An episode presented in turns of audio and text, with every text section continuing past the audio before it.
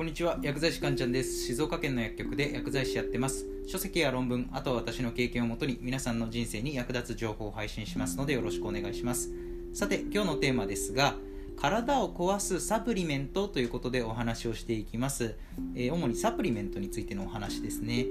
食品からだけでは、えー、十分取れない栄養をサプリメントで補うっていうのは、まあ、私たちの生活においてはごくごく自然なことだと思います、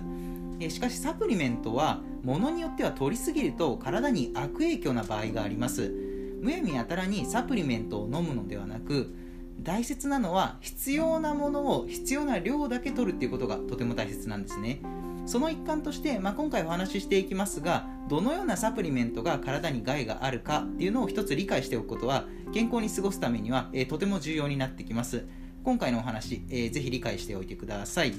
では早速結論ですね。体を壊すサプリメントそれはビタミン A ベータカロテンです。ビタミン A とベータカロテン。これ聞くとえビタミンっていうくらいだから体に良さそうなんですけどって思う人とかあとまあベータカロテンもよく野菜に入っている成分ですごい体にいいイメージがあるんですけどって思う人、えー、多いかと思うんですが、えー、実はそうではないんですね、えー、確かにビタミン A っていうのは肌や粘膜の形成に重要なビタミンの一つで、え確かに、え健康にはとても重要です。でベータカロテンに関しても、まあ、緑黄色野菜に含まれている成分でまあ、ベータカロテンは体内でビタミン A に変換されて、えー、粘膜の形成に、えー、関わってきます、えー、しかしサプリメントとしてこれらビタミン A ベータカロテンを取ってはいけないんですね、えビタミン A とベータカロテンを、え共に摂取することで、え実はなんと寿命が縮むといった報告があるんですね。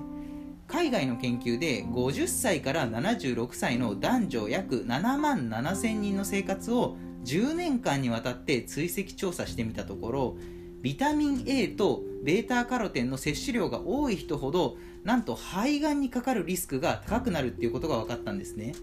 ちなみにこのリスクはタバコを吸う人ほど大きくなっていくっていうことも同時に分かっています。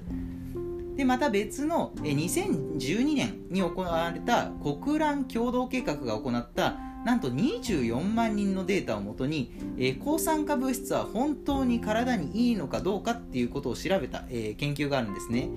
で、まあ、結果どうなったかっていうとビタミン A または β カロテンを飲むと早期死亡率がなんと3から10%上がるっていうことが分かりました。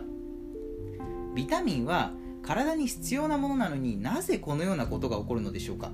えそれはビタミン A っていうのは脂溶性ビタミンといって油に溶けやすく水に溶けにくいっていう性質を持ってるんですね。つまり過剰摂取した分は尿に排泄されないで体内にどんどん蓄積されてっていってしまうんですね。でその結果、え肝臓に、えダメージを与えることになります。肝臓っていうのは体内の毒素を処理するといったとても重要な臓器です。肝臓が機能しなくなるともう体の機能っていうのはどんどん衰えていきます。まあ、よく過ぎたるはなお及ばざるが如しといった言葉もあるように、え結局どんなに体にいい成分でも、え取りすぎていいってことはないんですよね特に今回ご紹介したビタミン A は非常に分かりやすいですよね必要量以上取りすぎると体に蓄積していって害をもたらすっていうことなんですね。